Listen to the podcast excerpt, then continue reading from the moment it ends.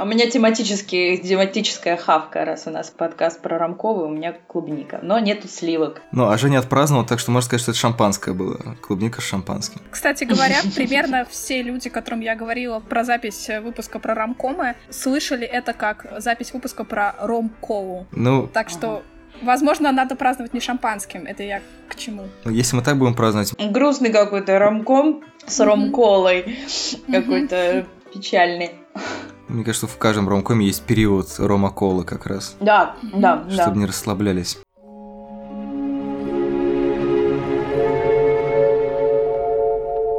This is a story of boy meets girl. Всем привет!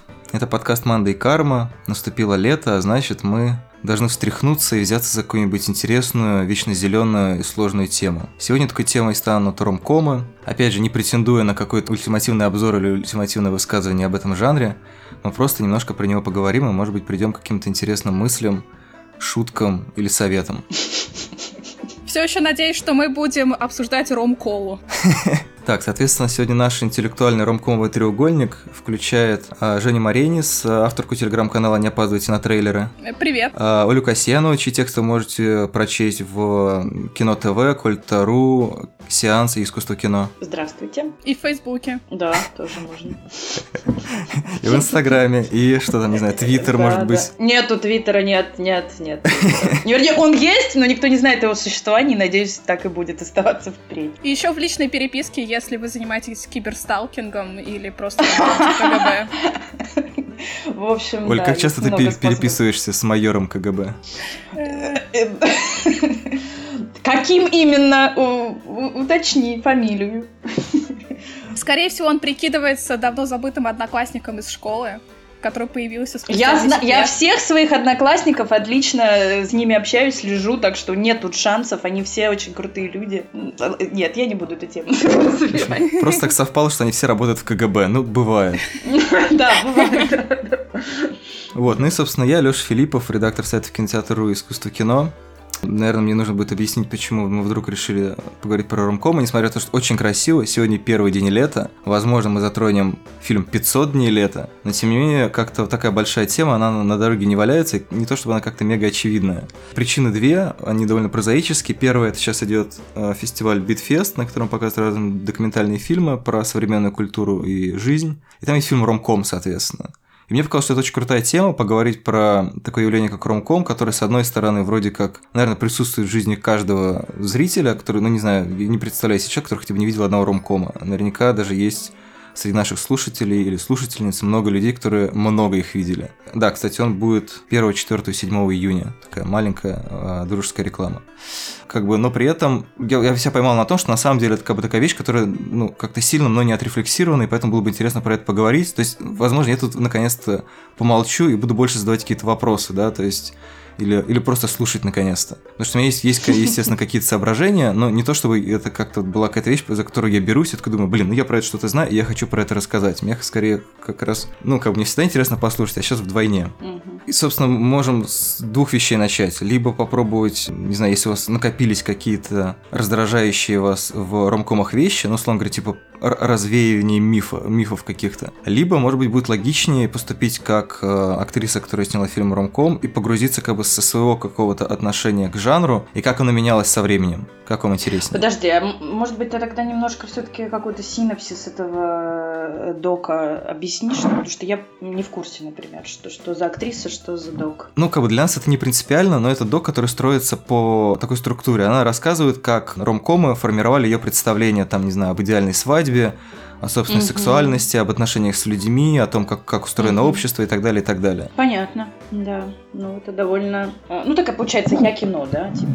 ми- Ми-муви такой. Да, ну то есть ее при этом самой нету. Про себя в искусстве, да. Ну да, ага. Она за кадром.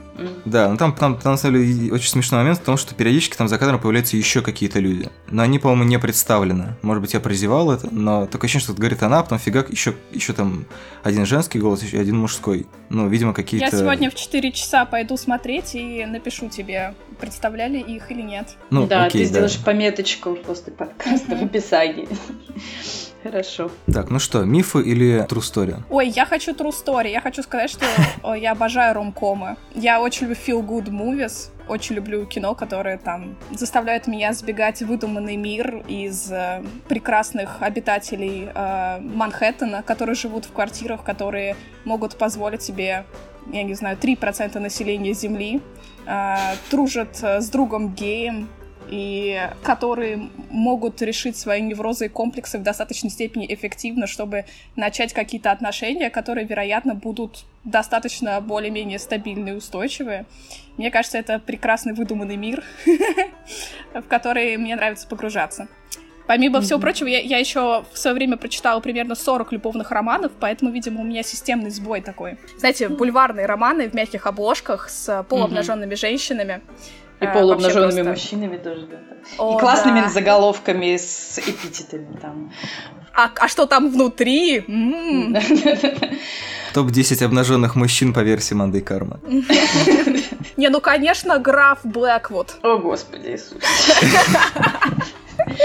Ладно, у меня более скептический взгляд, конечно, на жанр, хотя, как и любые функциональные жанры, там, хоррор, функциональный жанр для того, чтобы испытать страх, там, комедия, ну, понятно, да, mm-hmm. ромком тоже несет свою очень такую функциональную роль, э, но она, мне кажется, достаточно понятна. Э, в общем-то, feel good movie, мороженое, необходимость сбежать в мир, где проблемы сведены до таких удобных кучек, которыми по очереди можно разобраться, и они очень типизированы. А, но мне кажется интересно ну, то, что Женя сказала, что это побег именно в определенную экономическую утопию, в мир людей, которые себе позволяют хорошее, красивое жилье.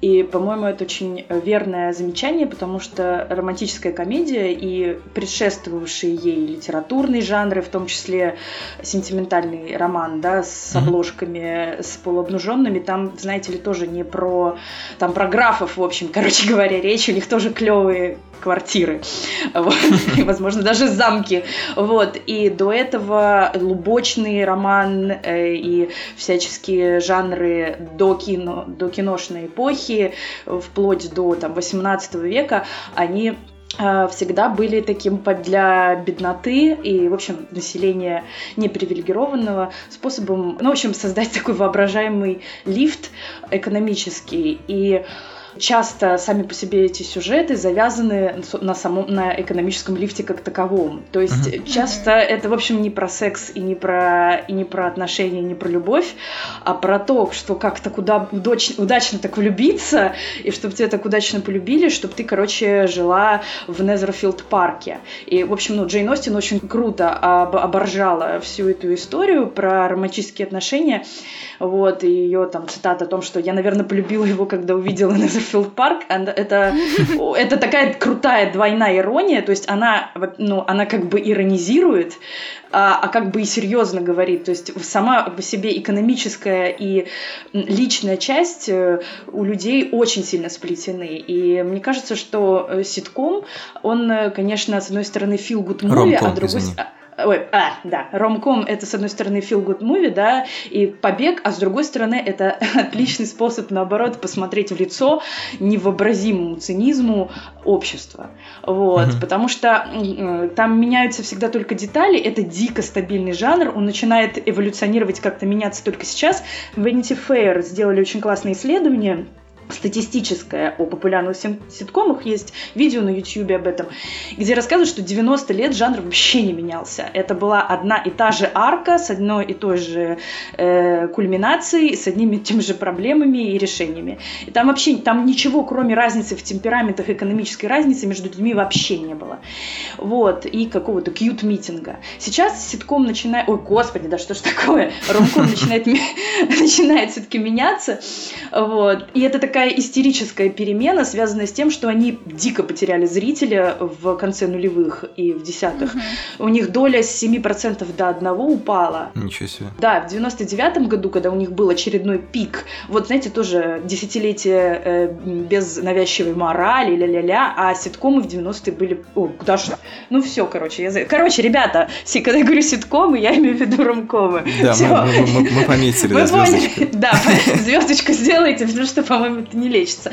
Ну, в общем, в 99-м был пик, и после этого там были какие-то дрыгалки с альманахами, какие-то попытки выживать, они все провалились э, э, вот после Love Actually, по-моему, последний был успешный пример, и они просто в яму скатились. Э, люди без работы остались, ну, сценаристы, у которых такая профиляция. Mm-hmm. И уже, конечно, потом, когда, значит, ну, появились стендап-комикесы, когда СНЛ стал производить тоже каких-то персонажей, которые подходят для этой текста Нью-Йорк комедии, что-то там стало вырисовываться, появилась э, там, значит, вот это сначала ужасные фильмы с Эми Шумер, потом ее отдали каким-то хорошим сценаристам, сделали «Красотку на всю голову», которая не ужасный фильм. Вот сейчас это э, фильм с Шарли Стерон, который тоже пытается там радикальные гендерные перестановки какие-то делать. В общем, они пытаются делать по новой морали, да, короче говоря, какие-то картины. Но это, конечно, тоже попытки выживания. А до этого это был чрезвычайно стабильный жанр, и какие-то маленькие флуктуации в нем нем, когда ты наблюдаешь, ты всегда наблюдаешь вот такие микротолчки в обществе, которые, конечно, абсолютно не про любовь, не про отношения, а про что-то другое. Как Жижик всегда говорил, все на свете про секс, кроме секса. Вот. Ну, то есть, да, и мне вообще всегда удивляло, почему это такой непопулярный жанр среди юношей, потому что мне кажется, что в нем э, вот кроме вот, это, вот этот вайб э, Feel Good Movie, он очень быстро преодолим, и потом ты начинаешь смотреть за какими-то вещами, в общем-то, достаточно остросюжетными, потому что отношения между мужчиной и женщиной в ромкоме это, конечно, война постоянная.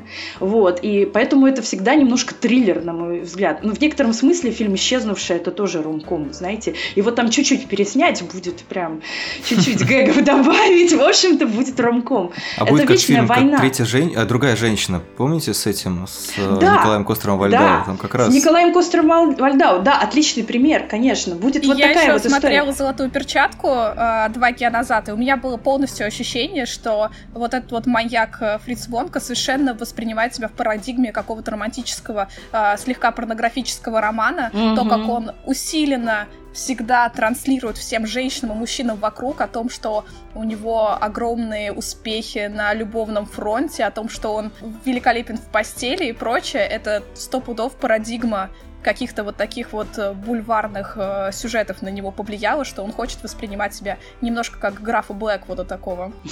Я тебе больше скажу, Жень, э, не только он сам себя так воспринимает, но вот судя по реакции там в Телеграме и в какой-то, значит, в частных СМИ, э, люди действительно воспринимают это как своего рода комедию о поиске любви. Вот это меня немножко пугает, честно говоря, потому что это, это очередная попытка нивелировать сторону жертв, которая там, по-моему, очень круто вырисовано. Mm-hmm. И вообще там женские персонажи там невероятно крутые. Это какая-то такая ниша незанятая, абсолютно не распознанная, неизвестная. Те, кто были никогда никому не интересны, каким-то образом все-таки показали на экране, это ужасно круто, но тем не менее, вот оно будет все равно назад все оттягиваться и говорится, да вы что, какой-то чувак просто хочет с девушками познакомиться. У меня на соседнем кресле в кинотеатре, где я смотрела, сидела парочка, которая вообще ничего не понимала ни про Фатиха Акина, ни про э, золотую перчатку, и спрашивала, кто такой Антон Долин, который будет представлять э, фильм перед тем, как э, он начнется. Mm-hmm. То есть они вообще были вне контекста. И они совершенно замечательно комментировали весь фильм. Это серьезно, мне кажется, что они очень хорошо поняли его. В моменты, где э, Фриц э, Вонка... Хонка. Э, Хонка, да, сражается... Угу. Кстати, интересная оговорка. Ну да. А, сражается со своим желанием выпить, и где вот эта женщина, вторая или третья, не помню, она предлагает ему выпить, и а, женщина на соседнем кресле а, сказала, ой, дура, ну ты что, не понимаешь, типа, сейчас мужика испортишь. Вот такое было, такая была реакция.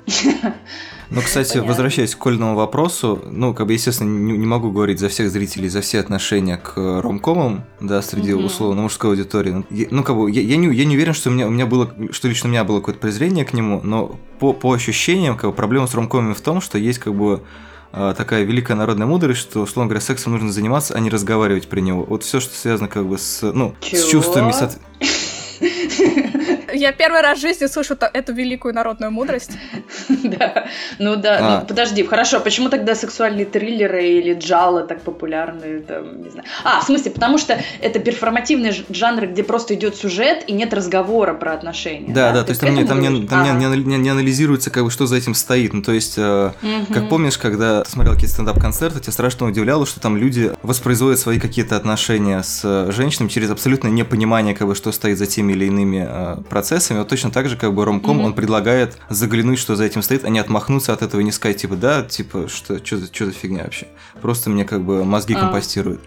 То есть, ну, опять же, как бы неправильно об- обобщать, и наверняка это как бы не ключевая причина, но я думаю, что какая-то часть, возможно. Точно так же, как, не знаю, некоторые люди, ну, там, не знаю, пренебрежительно относятся к хоррору, да, потому что, типа, это кино Мгм. только для того, чтобы тебе там отрезанную голову показать. В том числе интерес поговорить про ромком для меня был потому, что мне кажется, что это точно такой же жанр, который подвергается вот это вот, э, не знаю, под подобию. Уничижению. Ну да. Мгм. Просто хоррор как-то немножко академически вытянут в последние там, ну, десятилетия, наверное. Окей. А с ромкомом, мне кажется, такого не происходит. При том, что на самом деле вот эта вот экономическая составляющая, Они страшно интересная же. эффективно меняются, да. Но при, при этом, вот, когда говорим про ромком, и как его воспринимают, в первую очередь, вроде как речь про чувства. Но действительно, там очень интересна эта экономическая составляющая. Как бы, когда я для себя Мгм. начал его переоткрывать, там, не знаю, я посмотрел «Грязные танцы» Мгм. впервые в жизни э, год назад, по-моему. И мне стало чудовищно Мгм. интересно, что там именно реально педалируется как вот это вот абсолютно э, знакомая для нас по, условно говоря, постсоветскому детству вот эта тема про классовое неравенство и то, что нужно обязательно помочь Мгм. бедным рабочим и так далее, и так далее. И как бы это, это очень интересно, помимо всех остальных э, коленец. Э, Считается, что вроде бы первым ромкомом было «Это случилось однажды ночью», да? Мгм. И там, собственно, тоже все началось с того, что она дочь миллионера, сбегает, хочет, насколько я помню, в общем, быть ближе к народу, сталкивается в автобусе с персонажем Кларка Гейбла, для которого тоже вся эта история во многом про социальный лифт. То есть есть не только принцы, но и принцессы, конечно. То есть это не патриархальная структура на самом деле. Социальный лифт работает в обе стороны. Все Конечно. хотят себе, все хотят себе партнера побогаче. Люди э, тысячелетиями используют матримониальные отношения как экономические. Они вообще существуют как романтические отношения очень недавно. В этом смысле то, что сейчас выйдет э, парочка Шарли Стерон, где она там президентка или кто-то там еще, это вообще не, ну, вообще-то слабое переизобретение, мне Да, кажется. да, это, это просто рокировка, которая абсолютно не меняет систему. То есть это Мгм. продолжение представления э, романтических отношений как потребительских. В общем, вот мне кажется, что, в общем-то, сейчас можно было бы как-то ревизионировать эту максимум, которая уже, уже настолько давно трещит по швам, что на самом деле именно поэтому ромкомам такое сложное, на мой взгляд, отношение. Ну, в частности, помимо прочего.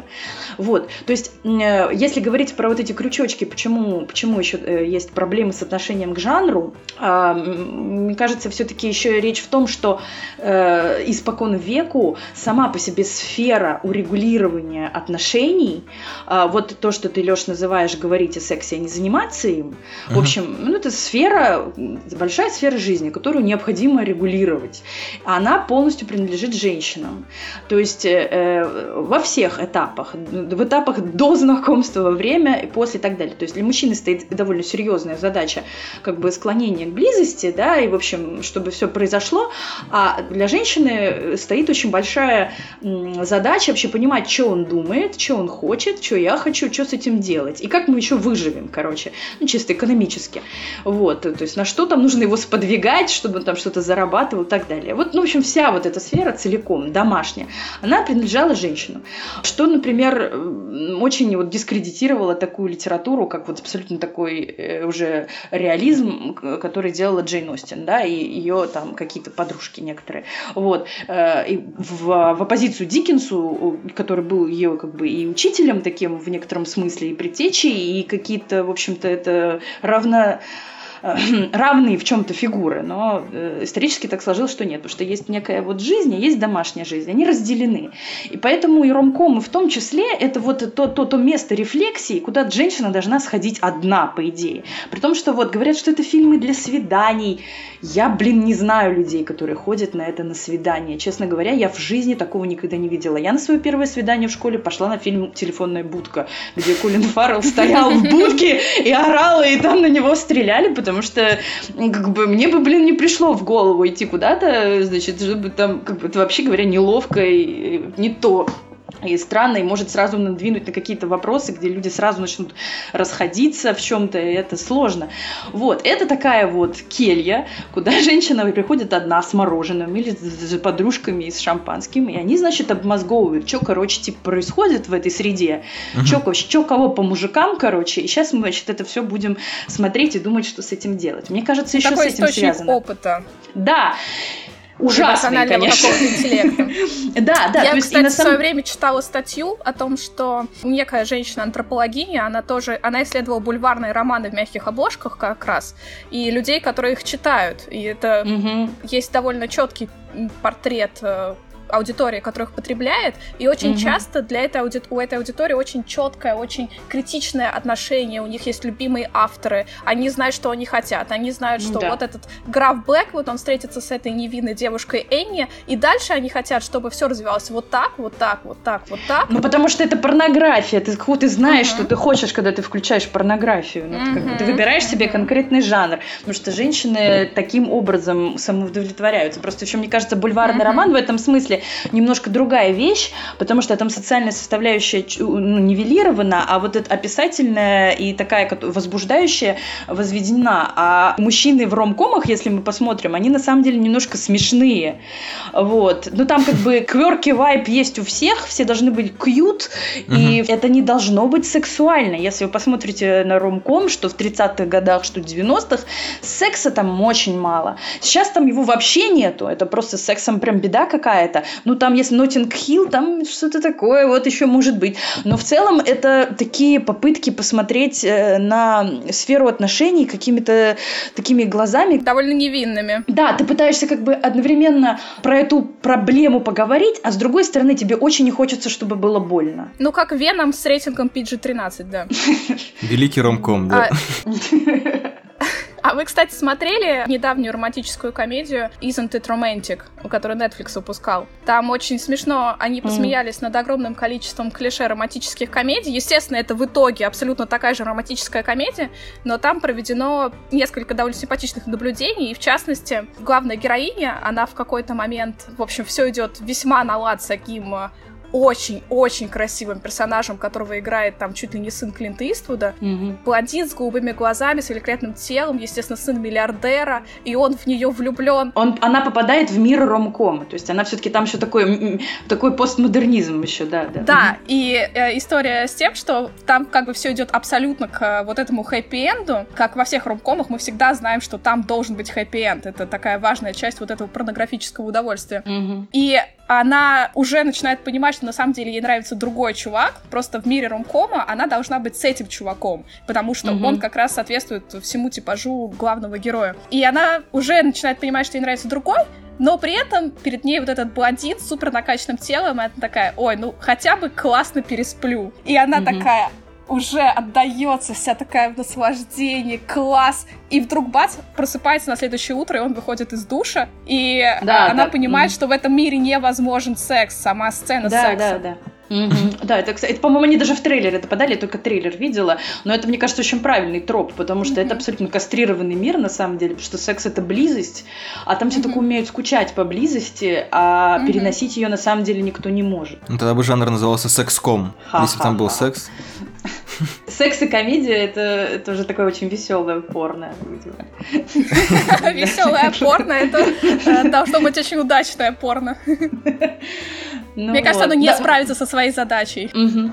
Если говорить еще о таких странных ревизиях, был еще такой фильм с молодой Эми Адамс, где она была диснеевской принцессой, и она попала в реальный мир. Типа. Угу реальный мир. Вот, да, зачарованная, да, вот, где тоже была так поднята проблема вот этой неприемлемости традиционной женственности, что, что с ней делать э, с этой мечтой о большом платье и о свадьбе в современном мире.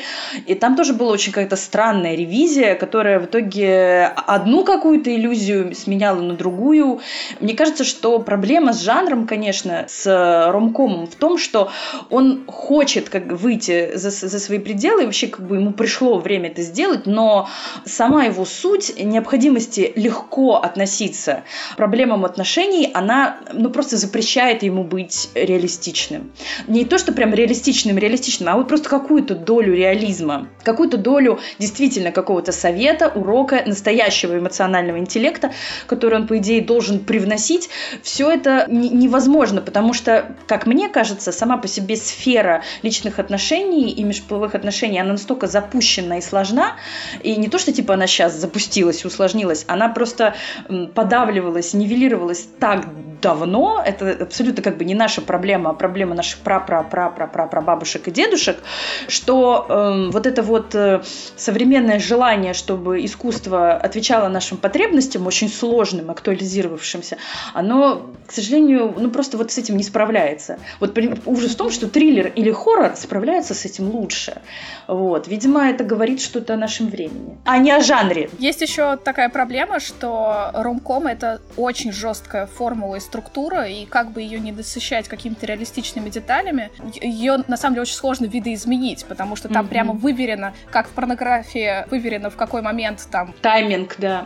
Должно случиться там что-то главное. То же самое в ромкоме. Там я листала какие-то книжки о том, что есть на самом деле четыре структуры ромкома основные. Первое — это когда спустя долгое время встречается пара, которая раньше встречалась, потом поняла, что нет, и теперь они встречаются снова. Mm-hmm. И это, например, «Секс пошел гордик», где Керри все время переживает вот это вот расставание с мистером Бигом, и в итоге они должны сойтись, потому что они, естественно, созданы друг для друга. Вторая история — это про то, что есть какие-то внешние факторы, которые мешают счастью. Опять же, вот, например, в «Зачарованной», в «Красотке» тоже вот это вот социальное неравенство в грязных танцах. Mm-hmm. Третья структура — внешний фактор, но в виде какого-то другого партнера, который есть у кого-то из парочки, и они вроде бы понимают, что они созданы друг для друга, но есть какая-то сила привычки, другой партнер, нету mm-hmm. полного осознания, что это самое главное чувство в их жизни, и поэтому они сражаются с этим. И четвертая история более про гэги и про всякие недопонимания и сложности, усложнения, которые происходят в силу там разницы характеров. Например, там угу. Ниночка или маленький магазинчик на углу, про все вот это. И вот эти четыре вариации ромкомов, они существуют сто лет, и там очень сложно их видоизменить, потому что они полностью просчитаны для того, чтобы э, зритель получил удовольствие. И единственное, как они сейчас меняются, ну вот для того, чтобы мы со всеми этими четырьмя структурами вообще как-то их воспринимали как живой жанр, а не просто как какой-то конструктор, меняются только персонажи. Mm-hmm. Они становятся, они начинают говорить на чуть-чуть более близком языке, там оперировать какими-то терминами типа миллениалы, паническая атака, я не знаю, или YouTube, а, но сама структура, она не меняется. При этом я так подумала, что то, что сейчас воспринимается как то, что ромкомы меняется, это то, что герой герои становятся более осознанными, более независимыми. На самом деле все то же самое было там сто лет назад, э, и если вспомнить, там это случилось однажды ночью, главная героиня миллионерша и Кларк Гейбл, они, собственно, всю дорогу спорят из-за того, кто из них круче, и это во многом такой э, один из... Это, во-первых, одна из вещей, которая поддерживает эту вот битву полов, о которой ты говорила, война отношений, mm-hmm. а во-вторых, это одна из тех вещей, благодаря которым, мне кажется, женщинам, я не знаю, в общем, аудитория ромкомов довольно гендерна, потому что женщины ходят на эти фильмы, желая убедиться в том, что их независимость — это классно, и это именно так и надо делать. И вот героиня как бы спорит с Кларком Гейбом, супер, именно так и надо вот это тот самый эмоциональный опыт, за которым, мне кажется, они приходят. Ну, споры, вот эти сами по себе споры, это не то, что был какой-то пик сто лет назад, и сейчас это всю дорогу происходило. Да, это всегда война. А мне кажется, про самостоятельность и осознанность перемена немножко в другом. Она в том, что героиня а у нас в, в основном в центре героиня в последнее время, она вообще там одна. То есть вот если говорить о фильме Сэмми Шумер, она всю дорогу, то есть там есть какой-то абсолютно э, сбоку торчащий чувак, совершенно случайный, с которым она там знакомится в кофейне, и с которым она, ну, как бы в финале сходится, но это совершенно не важно. Это, знаете, такая сцена после титров. Вот. А это все как бы такой, я называла это как бы другим жанром, это селфком, это как бы ромком про меня одну. Да, и в таком случае просто сама по себе дробится структура, как у нас вообще везде дробится структуры и дробятся связи, комедия про отношения или романтическая комедия про отношения в итоге становится комедией про одного человека и его отношения с собой внутри у себя в головы. Такая беда происходит не только в ромкоме, э, ну или не беда, ну, в общем, короче, такая вещь происходит не только в этом жанре, но в этом жанре она наиболее э, заметна. Прикол в том, что сам по себе жанр, когда ты начинаешь эти вещи переставлять, он начинает рушиться. Там трудно что-то переставить, чтобы он не разрушился, потому что он, mm-hmm. этот жанр про интонацию. Вообще очень хреново, когда жанр про интонацию. Сложно, потому что, например, были другие попытки с ним что-то сделать. Был, например, фильм э, «Бедная богатая девочка» Диабло Коди. Да, вот Шарли Стерон у нас вообще, конечно, главная. Дж- Джейсон Райтман. Да, но писала Диабло Коди, да, а, вот. Угу. Где есть вроде как история, как ты совершенно сказала, вот одни, один из четырех э, завязок, это значит, э, одна из четырех завязок, это встреча со своей бывшей любовью. Вот сейчас э, Be, Be Always Be My Maybe выходит тоже с этой завязкой, например, на Netflix. Да, вот, она вроде как собирается наладить свои отношения с любовью своей юности, но все превращается в итоге в, ну, то есть она сама настолько проблемна, настолько проблем в, проблема в самом человеке, когда он пытается э, что-то вернуть или строить, что когда он сталкивается с реальным миром, там совершенно другая картина. Например, была тоже с Камерон Диас был фильм э, «Плохая училка». Вот он, они, у меня, они у меня шли в паре, потому что мне очень нравились тогда эти фильмы, потому что это было какое-то адекватное, на мой взгляд, на мой долбанутый взгляд, представление о современной женщине, как человека, который пережил в очень ранней юности очень очень много разочарований и выбирает какое-то немножко деструктивное поведение, но, знаете, такая деструктивность жизнеутверждающая. В общем, и там тоже она использовала вроде как мужчин как определенные средства, на самом деле ей ни хрена не нужно, кроме как заботиться о себе, а это попытаются все равно представить как ромком. Но в итоге он, он может попытается продаваться как ромком, но в итоге это другой жанр. Там меняется, там сразу, как только ты что-то пытаешься перестроить по-новому, там меняется интонация, и ты уже не знаешь, как это определить. Это становится вне жанровым кино, какой-то вне жанровой комедии. В этом проблема. Слушай, вот по поводу селфкома, мне кажется, что на самом деле весь прикол в том, что, может быть, просто название ромком неправильно. Потому что, как ни крути, многие ромкомы, наверное, процентов 90, те же 500 дней лет, они очень рассказывают про то, как один человек вступает в отношения с какой-то своей фантазией, и либо это заканчивается свадьбой, либо это заканчивается разочарованием и, типа, новым Ну, Лёш, ну 90 ты-то хватил, конечно, но это нет, это очень, это зачастую действительно путь двух людей, попытка там поверить в чудо, которое э, запихивается в какие-то экономические реальности, пытаются как-то с ней сосуществовать более-менее бездарно. Вот. Но э, ну, просто есть, на мой взгляд, и очень удачные фильмы, которые пытаются говорить о двух. Вообще-то ромком должен делать об этом, о том, как люди ищут общий язык, угу. по идее. В этом его эмоциональный урок. И мне кажется, например, очень сопливый, с очень-очень каким-то неприятным прорисовкой финала фильм «Ноттинг Хилл», э, он для меня будет что-то, чего совершенно не будет современное кино потому что там люди робеют перед друг другом, у них есть определенные О, тяжелые да. обстоятельства, и у них есть эта определенная робость, они в определенный момент перестают думать только о себе и пытаются увидеть что-то в другом человеке. И это абсолютно обоюдный процесс. Проблема в том, что он происходит не с одинаковой скоростью. Вот вся проблема этого фильма. Там люди не могут двигаться с одинаковой скоростью. У одного пики эмоциональные в одном месте, у другого в другой, и в этом драма любви. Угу. Но они что-то испытывают, поэтому, не знаю, есть определенные... И это при этом смешно время от времени. Тоже, конечно, по-странному, по 90-м, вот, но, но все-таки это не всегда фильм об одном человеке. Не, не всегда, часто, мне кажется, фильм... часто, может быть, даже не 50%. Я просто, ну, как бы, угу. тут как бы скид... да, скидываю да, да. на то, что как половину фильмов я не помню, другие, как бы, у меня такая вот выборка получается. Другой не смотрел, да. Мне кажется, просто есть история с тем, что ромком это настолько действительно жесткая структура, что, естественно, находится большое количество людей, которые хотят подвергнуть его сомнению, и 500 дней лет — это что-то очень около ромкомовской, но это эксперимент с формулой, и это не дословная, как бы, интерпретация. В этом смысле то, что вот Лёша начал с того, что про ромкомы как-то обычно не говорят. Очень часто разговор про них сводится к тому, что это презренный жанр, который любят женщины, но при этом из-за того, что он настолько жесткий и структурно выстроенный, на самом деле есть очень много книжек всяких и фильмов про это, про это явление и жанров экспериментов. И сейчас их становится все больше и больше. Собственно, ура! Ура! Я как зритель ромкомов страшно рада. С нетерпением жду ту же парочку, например, Стероны с Рогином. Угу.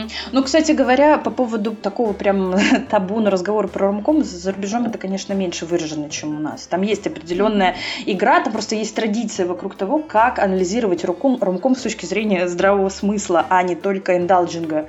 Вот вот, э, ну, какой-то антропологический какой-то балет вокруг этого, он существует. Mm-hmm. Вот. Возвращаясь к структуре, да, есть, да, вещи, которые пытаются посмотреть на два каких-то острова и что, э, что с ними делать, как их соединять, да.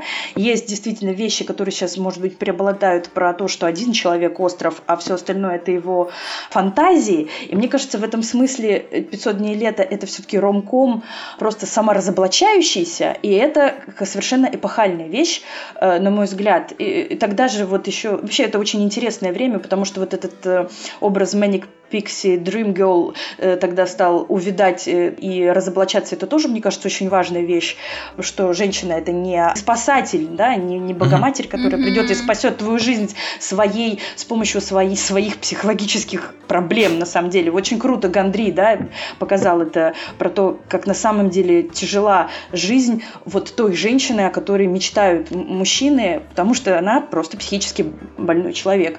Вот, ей нужно с этим бороться. Короче, короче говоря, вот это саморазоблачение жанра, которое произошло в 500 дней лета, это, на мой взгляд, действительно э, революция. Я не знаю, есть ли подобные прецеденты до этого, но то, что когда мы пытаемся, что романтическая любовь, в которой во многом обоснована столкновениями, совпадениями, знаете, вот такими красивыми пуантами жизни, uh-huh, uh-huh. чаще всего это твоя мастурбирующая история тебя с самим собой. Ты не знакомишься с другим человеком человеком.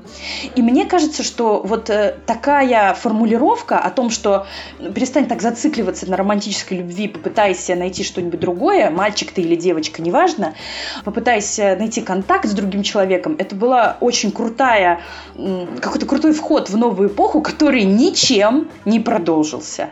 Фильмов mm-hmm. о настоящем взаимодействии людей, которые как бы о том, что происходит между условным Томом и Отом, и осенней девочкой, его не случилось. Если вы знаете такие, назовите, мне очень интересно. Ой, кстати, «40-летний девственник», мне кажется, он примерно про это же. Ну, кстати, «40-летний девственник» — великое кино. Великое кино, сто пудов.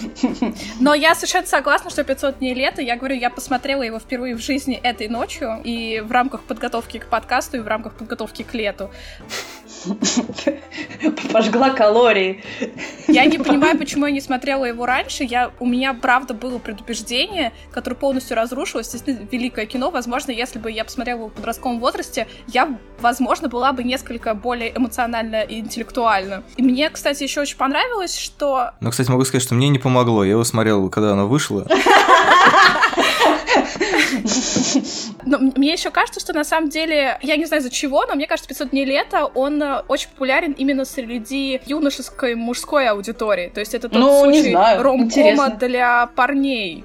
Или, mm. Лёша, скажи мне. Мне кажется, он всем нравится. По ощущениям, это как бы такой, ну, максимально вызывающая лояльность ромком. Потому что, во-первых, да. Гордон Левит классный, а во-вторых, Зоя де Шанель, она действительно как бы существует в такой немножко парадигме, ну, то есть, не знаю, сериал «Новенькая», это типа mm-hmm. сериал, который даже смотрит мой друг, который, не знаю, не замечен за просмотром ром- ромкомов, да, то есть, окей, э, «Новенькая» не совсем ромком, но тем не менее, мне кажется, что типаж Зои де Шанель, он как бы все равно такой, что типа, блин, что она сейчас отчебучит такое? Ну, то есть, как бы у нее есть вот это, знаете, знаете, придурь немножко интригующая. Слушай, Лёша, ну подожди, ну прикол ведь в том, что 500 дней лета это разоблачитель типажа Зои де Шанель. Да. Это э, разоблачитель сериала новенькая и вообще вот этого тренда на quirky girl, потому что это очередная и фантазия. Вот на эту интригующую придурь. Ага. На эту интригующую придурь. Которая на тебя Короче, действует. Да, Лёш, то есть на самом деле это очередная, типа, пока это, типа, удиви меня, девочка, но как бы это ведь тоже в финале, когда они встречаются с Саммер, и Зои Зои де Шанель впервые в истории человечества начинает говорить человеческим голосом и как нормальный взрослый человек, вот это для меня было откровением абсолютно. Я была очень счастлива увидеть, что она живая, что она не заведенная кукла с хлопающими глазами из группы She and Him. То есть я ничего не имею против группы She and Him, но, ребята, ну как бы, то есть, а где реальность-то? И в этом очень крут фильм. А проблема в том, что его уже можно, можно смотреть, проигнорировав этот Разными момент. глазами. Ну, в смысле, можно посмотреть Вот, и подумать, что ну, типа она, конечно. она почему-то так сделала. Можно так и не понять, почему она так поступила. Ну, очень жаль, потому что она впрямую говорит о том, как отличается ее отношение с ним и, как и, что такое отношение с ее мужем. Она делает очень жестокую отповедь, но чрезвычайно необходимую, что как бы есть отношения, у которых есть будущее, а есть отношения, у которых их нет. Вот как бы и никакой э, флер летающих бабочек и каких-нибудь птичек и танцев этого не изменит. Вот, есть некая э, реальная жизнь за пределами фантазии одного человека внутри себя. Это вот то, про что на самом деле, я опять возвращаюсь к моему любимому ромкому «Исчезнувшая», А, это то, про что, про что говорила героиня Эми, когда говорила про клёв, в монологе клёв, о клевой девчонке.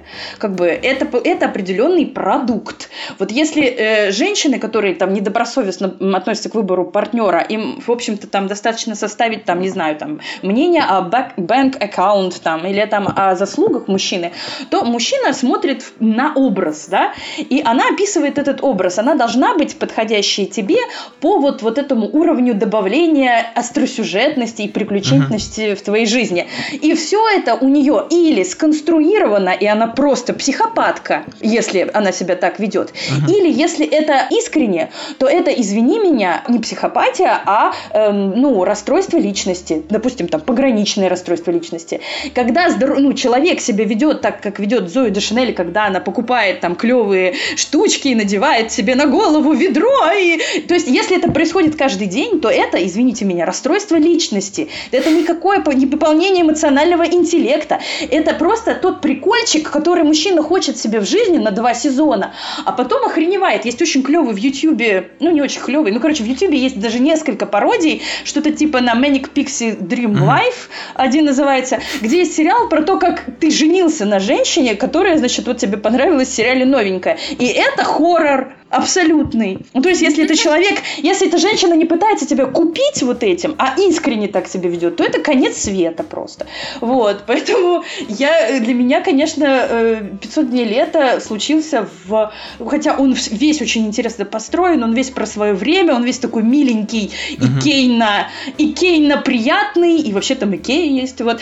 Но, но в итоге именно этот финал делает ее настоящим, этот фильм настоящим стейтментом. Мгм. Вот. И мне ужасно жалко, что он никуда не привел, и он не развился в жанре. Слушайте, а Субмарина, она была про то же самое или не очень? Ричарда Айо- Айоди. Да, да, да. Это не продолжение этой ветки? Не знаю, не знаю. Надо Ну, может быть, Я это небольшое помню. ответвление. Есть еще, я сейчас вспомнил про Гордона Левита, мы говорили, у него есть фильм «Страсти Дон Жуана», где как раз, э, мне кажется, прикольно как раз описывается то, что он вроде как, типа, влюбляется, ну, условно говоря, в девушку э, из плейбоя, но в какой-то момент понимает, как бы, что вот на самом деле, как бы, это, ну, вот эта вот фигура, буквально фигура, да, то есть, в при- в принципе, Мгм. человек, вырезанный из журнала. Это как бы не то, не то, что ему Мгм. нужно, и то, что на самом деле интересно. То есть, в принципе, Левит, э, ну, не знаю, мне кажется, Левит очень неглупый чувак, Да, и- да. ин- интересно, у него есть интересные короткометражки, тоже, кстати, про свидания. Там какие-то очень смешные парапанковские свидания, я забыл, как они называются. Типа, что-то там, свидание мистера Моргенсона или как-то так. Ну, в общем, посмотрите, у него не так много режиссерских работ, наверняка одна из них, там, где есть Мгм. мистер что-то там, это вот про это. Но, кстати, интересно, что у него Ага. действительно почти все режиссерские опыты про свидания или про, про отношения. Ну, клё- увлекся темой. Ну, Донжон это очень клевый, клевый пример. И не только потому, что он в тысячный раз толдычит вот эту истину, которую никто не хочет признавать, про то, что то, что ты видишь, это не то, что тебе нужно. Вот. А приходится чуть-чуть дальше куда-то в человека погружаться. Там еще есть очень крутая вот часть про Джулиану Мур, а, про то, что в итоге этот э, накачанный итальянистый Дон Жуан, которого вот лапидарно сформулировал Гордон Левит, он в итоге очень маленький мальчик, которому просто надо учиться заниматься сексом, и приходит эта взрослая женщина в его мир и просто его учит. То есть очень часто на самом деле идеализация отношений, она от неопытности, иногда она просто является проблемой в отношениях и в поисках близости, а иногда это принимает действительно ужасающие формы, и тут мы возвращаемся к золотой перчатке. Именно неопытность контакта, как телесного, так и словесного, так и душевного, превращает э, вот людей просто, особенно, да, мужчин, как те, кто является тем, кто ищет, да, активно является активным проявителем действий, в, в психопатов, да, в, в маньяков. Мне кажется, это еще важно не, не то, что мужчины являются какими-то активными половинами, а то, что на них общество давит, желая их видеть активными, активными ну, да. катализаторами всего, и вообще такими сильными и мощными, и с потрясающими сексуальными навыками, и героями, угу. и графами Блэквудами. Кто этот граф Блэквуд уже, скажите мне, он пятый раз появляется, кто этот человек? Это просто собирательный образ а. из любого бульварного романа, там всегда есть вот этот вот персонаж персонаж, который невероятно успешный, у него потрясающие аналитические способности. Он и у него 50 умен. оттенков, да. Мощные да, да, да, это мистер Грей, это мистер Грей, сто пудов, да, это оно. Ой, ну мистер Грей какой-то выродок, по-моему, мелкий вообще не то, все, нет. Ну, это, конечно, не граф Бэквуд, да. Не граф Бэквуд по-любому, какой-то он, не знаю, никакой. Хоть бороду пририсовали потом, ничего, уже получше стало. Я, кстати, посмотрела 50 оттенков серого две недели назад, и я должна ответственно заявить, заявить, что вторая часть самая лучшая. Я смотрела только один фильм, по-моему, с рвотным реально. Просто, то есть Вторая это была лучше. такая, такая мунка, и это было просто необходимо сделать. Вот, Леша, тебе минула сия час, чаша, скажи, пожалуйста. И мы с друзьями смотрели первую часть, было очень весело. Вот мне что-то не было весело. То есть никто не посмотрел вторую? Э, прости, вот мы не дожили до шедевра, к сожалению. Я еще настолько эволюционировал просто для того, чтобы смотреть вторую. Это тяжело. Я верю, что это классное социальное высказывание. эволюционировал в админа телеграм-канала, да. Ну, в общем, короче, да, это тоже интересно. Наверное... А вообще, кстати, 50 оттенков серого. Это ведь мы же все понимаем, что это не эротическая драма, да? То есть, как бы мы сходимся на том, что то, чем оно типа пытается казаться, у него совершенно не получилось. Вообще, можно ли считать это ромкомом? Ну, вот, кстати, учитывая тому, что очень много там вызывает смех, и это тоже про социальный лифт, и это тоже про эм, разницу темпераментов, и это про полную какую-то сексуальную несостоятельность деятельность, потому что то, как эта книга и фильм, э, книгу я не читала, но судя по отзывам, да, э, показывает, вот, показывает сторону сексуального, если это действует на людей, то есть то это говорит о том, что общество при всей вот этой, я не знаю, секс-шопы находятся на каждом шагу, можно включить любой канал и так или иначе наткнуться на сексуальный контент. Есть интернет, но тем не менее люди, во всяком случае некое взрослое поколение, состоявшееся, они они доказывают, что количество сексуального контента никоим образом не помогает сексуальному воспитанию. Потому что если для них то, что происходит, э, вот это очень механическая какая-то БДСМ-история про то, как он там приводит ее и говорит, сейчас я тебя буду стягать, и вот эта вся фигня,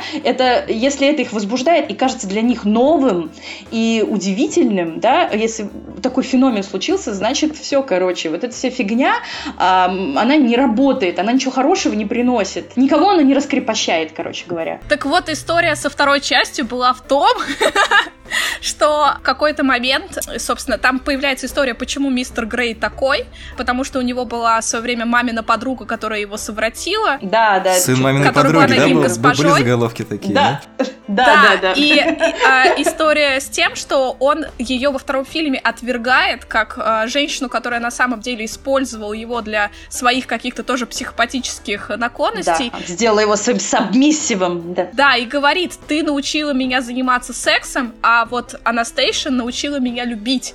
И там, собственно, вся вторая часть, она про то, что вот эта вся БДСМная история, она нездоровая глубоко, и ему надо очень много учиться вести себя как человек в отношениях, и Анастейша очень довольно внимательно, она, конечно, там тоже топорно изображена, она типа идеальная, всегда знает, что сказать. Это вот эта женщина, которая жует карандаши, знает, что да, сказать. Да, это я тоже подумал. А!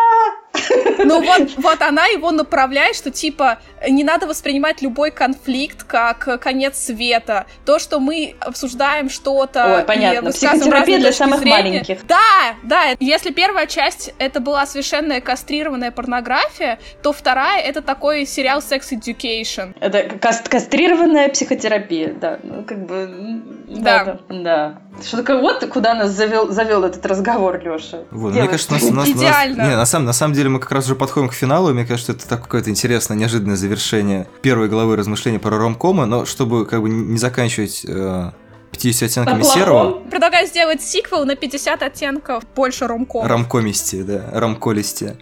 Может быть, вот так мы говорили, что типа есть как бы не очень хороший ромком, а есть какие-то хорошие. Может быть, каждый вспомнит 2-3 прям классных тайтла, которые, не знаю, ну не то, что учат хорошему, но какие-то вот полезные во всей, во всей общей массе. Ну или просто Полезные. нравятся, не знаю. Мгм. Не, как, не знаю. В общем, выберите какие-то классные ромкомы и, и объясните, почему. То есть, в чем, в чем как бы их кайф. Потому что это самый-самый ромком из ромкомов, то есть, там, не знаю, максимально кондовый, но при этом обаятельный, такой guilty pleasure, например. Мне недавно понравился Crazy Rich Asians. А, вот, кстати, это же тоже как раз феноменальная какая-то штука, там сбора бешеная. Мгм. Причем бешеные сборы там были только по Америке. Естественно, Голливуд делал это с каким-то упором на то, что эта штука будет очень популярна на азиатском рынке. Азиаты это посмотрели и сказали, вы что, охренели? Вы это то, как вы нас представляете себе? Типа, пошли вы нафиг, и поэтому там сборы в азиатском рынке были просто какие-то мизерными. При том, что по Америке это был какой-то безумный бум. Это действительно очень симпатичное кино с э, персонажами, которые вызывают максимальную степень эмпатии и желание с ними как-то идентифицироваться. Там, естественно, есть, опять же, вот эта вот эскапистская история в виде того, что главный герой оказывается сыном самой влиятельной и богатой семьи в Сингапуре, но при этом это нисколько ну, не помогает ему, а скорее это такой эмоциональный багаж, который помогает ему решить э, э, дама сердца, которая, в общем, сражается с его вот этими всякими культурными наростами. Это красоткой попахивает, да? Да, да, очень похоже. Или это я сегодня посмотрел «Любовь болезнь», там тоже культурный нарост. О, да, он классный! Да, да, извините, да, он классный.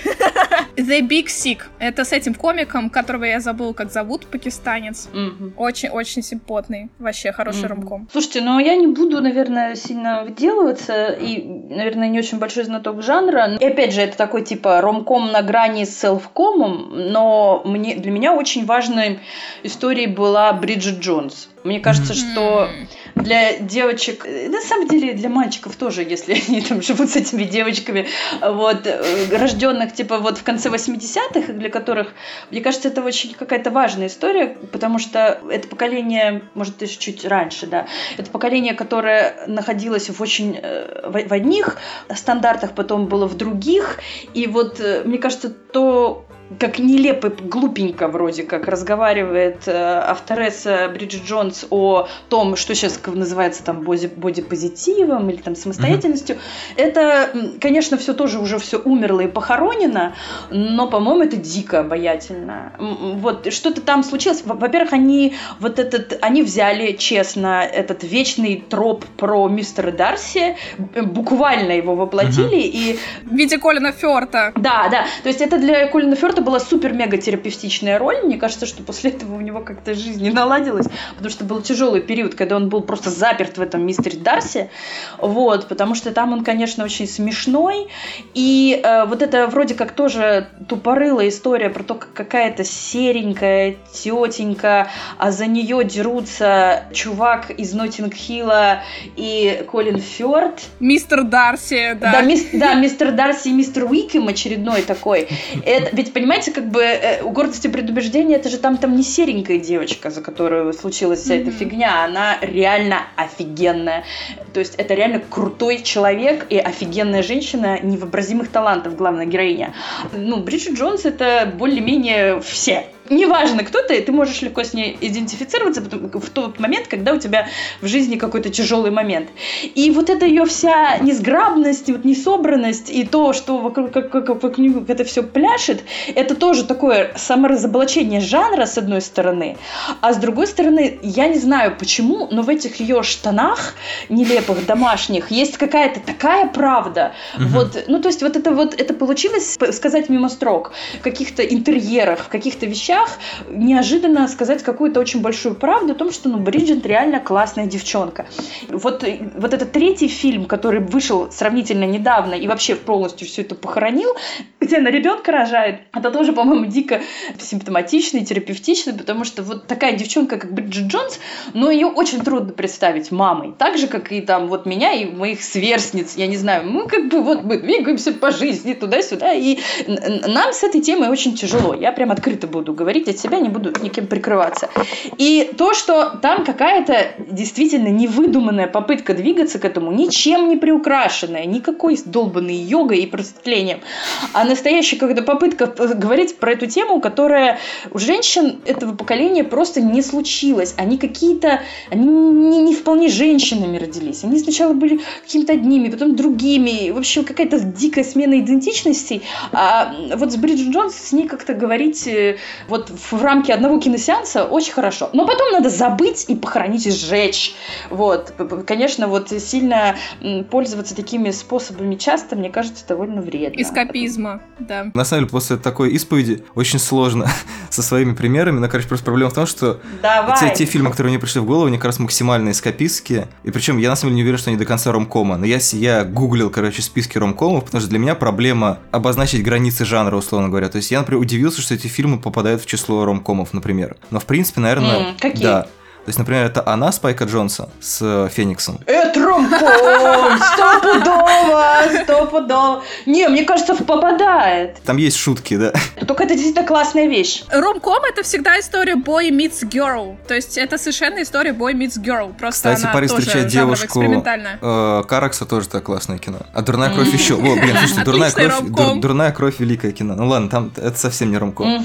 То есть вот она, э, Джонсон, но это что называется кино на поплакать, не знаю, мне кажется, оно прям очень так пронзительно. А второе ну, это да. Скотт Пилгрим, при том, что, мне кажется, там абсолютно ублюдочный mm-hmm. главный герой. И вообще вся эта ситуация, она как бы, несмотря на то веселье и ту гиковскую радость, как все это обставлено, это как раз история из серии «Как не очень надо делать» или «Совсем не надо делать». То есть, как бы в комиксе он выведен еще как больше придурок. Но при этом, мне кажется, как раз вот это mm-hmm. вот классное кино, которое показывает, что, ну, вот эта вся романтическая как бы штука, особенно как бы инкрустированная вещами, которые мы любим, да, там тоже, тоже есть, кстати, друг гей и все в таком духе. Mm-hmm. Не знаю, мне, мне нравится, когда кино, оно рассказывает тебе не то, что будет хорошо, ну, то есть, да, почему смотрят ромкомы? Наверное, потому что в конце свадьба, либо потому что э, там mm-hmm. еще все-таки бывает немножко пострадать. И вот кино, которое оставляет тебе пространство для того, чтобы не надеяться на какие-то лучшие свои черты, а подумать о своих худших чертах, это тоже очень полезно. Поэтому вот Скотт Пилгрим, помимо того, что мне очень нравится эстетический Эдгар Трайт, наш президент, мне нравится еще как раз кино, mm-hmm. а думать о том, что, как бы, наверное, есть ситуации в жизни, возможно, их довольно много, когда ты ведешь себя как мудак. И как бы это кино, которое очень весело и очень интересно это показывает. Вот, поэтому у меня такая, такие кандидаты. Слушай, ну, кстати, вот в плане мудачизма, мне кажется, ромкомы э, тот редкий критерий, где они вполне состоятельные. Там, там всегда, там без мудачизма просто никуда ничего uh-huh. двигаться не будет. Они Наверное, всегда, это про на самом деле, тоже. вызывают к худшему. Они вызывают к худшему, потому что плохие отношенческие поступки – это их единственный движок – кто-то должен неправильно среагировать на какую-то трудность, иначе вообще никуда ничего не двинется. И поэтому, мне кажется, вот с этим они как раз и хорошо справляются. И они в этом смысле, конечно, к мужчинам всегда гораздо строже. Это такой вечно учебник таких вот ошибок на непринятие. Вот. И я думаю, в первую очередь потому, что женщина – это основная аудитория, поэтому они там концентрируются на противоположном. Что, мне кажется, это хороший прощальный тост за мудачизм. Да, слушайте, по поводу, по поводу прощального тоста, вот пользуясь э, трибуной и, невероятной, вот, я бы, конечно, все-таки порекомендовала действительно, я сама, опять же, повторюсь, я скептически отношусь к жанру, тяжело относ... э, его непосредственно воспринимать, кроме каких-то вот супер-мега каких-то детских влюбленностей э, фильмы. 90-е я вообще ненавижу, Мэг Райан и Тома Хэнкса я презираю вообще все фильмы Я обожаю Мэг Райан! Ну ну, короче, короче, там, или там Дженнифер Эйстон. Только я вообще... не люблю «Не спящих в Сиэтле», «Не спящих в Сиэтле», согласно, говно. А вот когда Гарри встретил Салли, это просто великое кино. Ну, там, там нету Тома Хэнкса, может быть, дело в этом. Вот. Да, это правда. Слушайте, ну, в общем, короче, типа, на самом деле, я бы действительно, вот судя по тому, как э, я там и мои там филологические подружки время от времени все-таки э, уговаривали там своих э, мужей, мужчин и так далее э, смотреть или вот в первую очередь читать какую-то классную литературу или кино, которое связано вот с такими смешными историями вокруг отношений, какие они все-таки взламывают вещи, я действительно хочу сказать, что мне кажется, что мальчики много теряют из-за этого скептицизма скептицизма, потому что это, это классное игровое поле для смыслов, и оно э, и как бы по жизни пригодится по-своему, если уметь скептически к этому относиться, но и, и в плане просто развлечения, это, мне кажется, все равно крутая э, вещь, поэтому, девочки, смотрите хорроры, мальчики, смотрите ромкомы, смотрите все то, что смотрит ближний ваш, и тогда вы будете лучше его знать. Вот, я за такой тост. Аминь. Кстати говоря, мне кажется, это примерно то, что сейчас делает Netflix. Они, по сути, взяли ромкомы и делают кучу ромкомовских сериалов для фриковатых э, пацанов э, с, с э, как раз типажами Пикси Бой такой, Мэник Пикси Бой. Новая тема. Manic Pixie Boy. Это тоже нужно развенчать. Но это уже совсем другая история, мне кажется. Мы сейчас начнем уже Да, второй подкаст да. записывать. Отлично, это Под- сиквел. Сиквел. Мы Сцена- требуем сиквел. Сцена после титров. Ладно, всем спасибо. Пока-пока.